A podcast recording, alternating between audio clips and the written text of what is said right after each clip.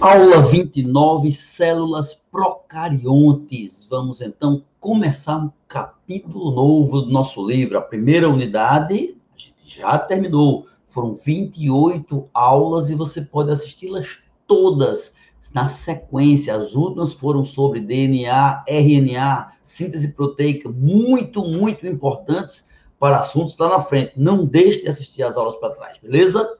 Eu sou o Fernandinho Beltrão, nós estamos aqui juntos para estudar, para aprender, para crescer no projeto Enem para cegos, surdos e excluídos digitais. Enem para todo mundo, são 400 aulas com formato especialmente voltado para estes grupos, os mais vulneráveis em educação. Embora muita gente que não faz parte desse grupo está trabalhando também, prestando atenção, aprendendo, é para todo mundo, é para quem quiser. Não deixe de acessar a descrição deste vídeo aqui no YouTube, aqui embaixo, na descrição, na legenda, tem lá a aula zero. A aula zero dessa playlist é a orientação geral para os estudos, inclusive o roteiro com todas as aulas. Não deixe de assistir. Vamos então para a nossa aula de número 29. Como sempre, tiro óculos, fecho os olhos, porque falo principalmente para cegos. Então, não vendo, acho que eu consigo melhor. Vamos lá células procariontes. Primeira coisa,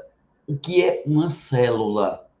Do mesmo jeito que uma casa é feita de um monte de cômodos, quartos, salas, cozinha, banheiro, do mesmo jeito o corpo é feito de órgãos, de partes. E do mesmo jeito que cada parte da casa, seja banheiro, terraço, quarto, cada parte tem paredes, as os tecidos da gente existem. Os, o corpo da gente é dividido em tecidos.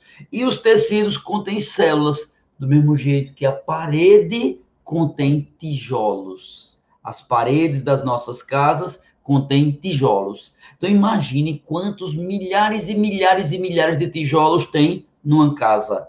Agora imagine num prédio gigantesco. Pois bem, o corpo da gente tem milhões, bilhões, trilhões de células espalhadas pelo corpo inteiro, compondo os tecidos, que é o agrupamento dessas células, formando os órgãos, que é a parte do corpo, as partes do corpo que funcionam. Então, células são as unidades, células são os tijolinhos, claro?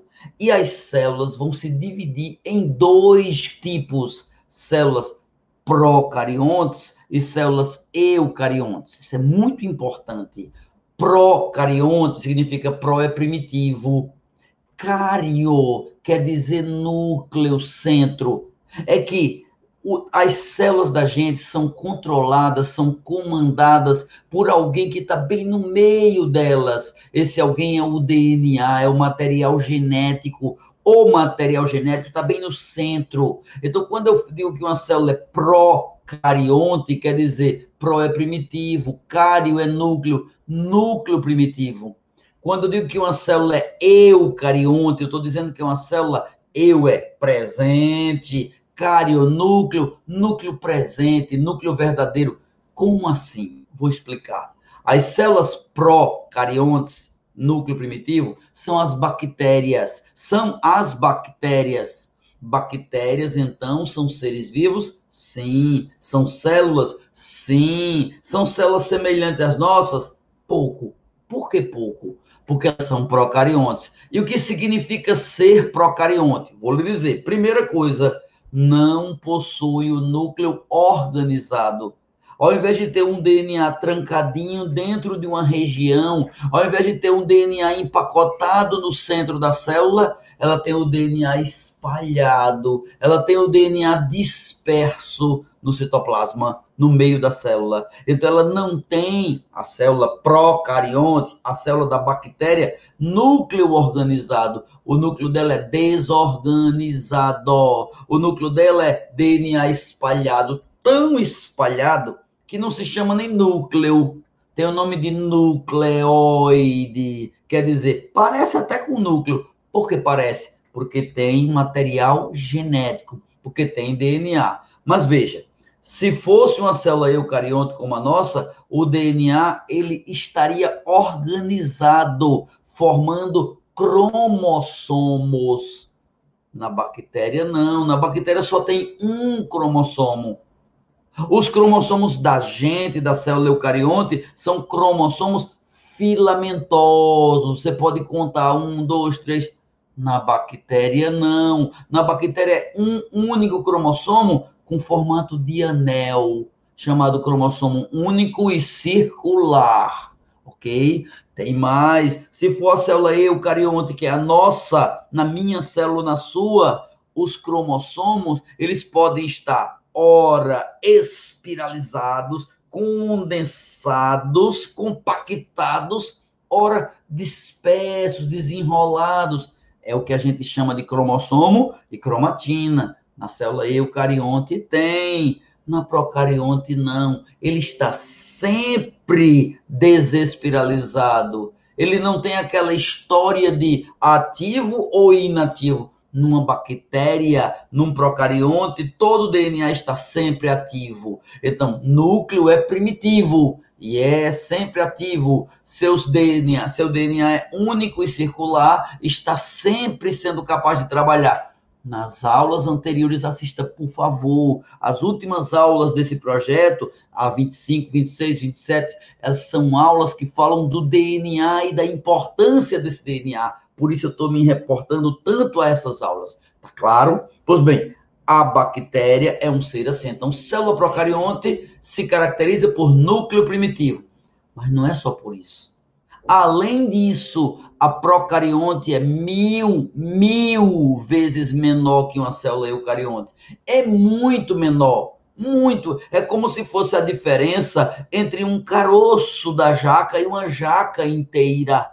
Então é bem pequenininho uma bactéria comparada a uma célula eucarionte. Então, mil vezes menor. Tem mais na célula procarionte, além da membrana celular, que tem na nossa também, existe uma parede celular, existe uma casquinha por fora protetora. Essa casquinha por fora protetora é uma capa chamada parede celular, que também vai ser encontrado um pouquinho diferente, mas também nas células vegetais. Mas as nossas células não têm parede celular, bactéria tem. Nesse aspecto, bactéria acaba, procarionte acaba sendo parecido com planta, porque suas células têm parede. Por esse motivo é que quando a gente fala de bactérias, por exemplo, bactérias do nosso intestino, são bactérias comuns, normais da gente, que moram no nosso intestino. A gente usa o nome flora bacteriana. Flora como se fosse flor, planta, porque ela não é planta, mas observando que ela tem uma semelhança com planta, que é a célula envolvida numa casquinha, numa capinha, numa parede, a gente chama flora bacteriana. Tem mais. A célula eucarionte, a nossa célula, ela tem um monte de estruturas no citoplasma, um monte de órgãos, uns órgãozinhos, uns organoides chamado retículo, complexo de Golgi, lisossomo, mitocôndria, cloroplasta, um monte de organoide. Procarionte não tem nenhum desses.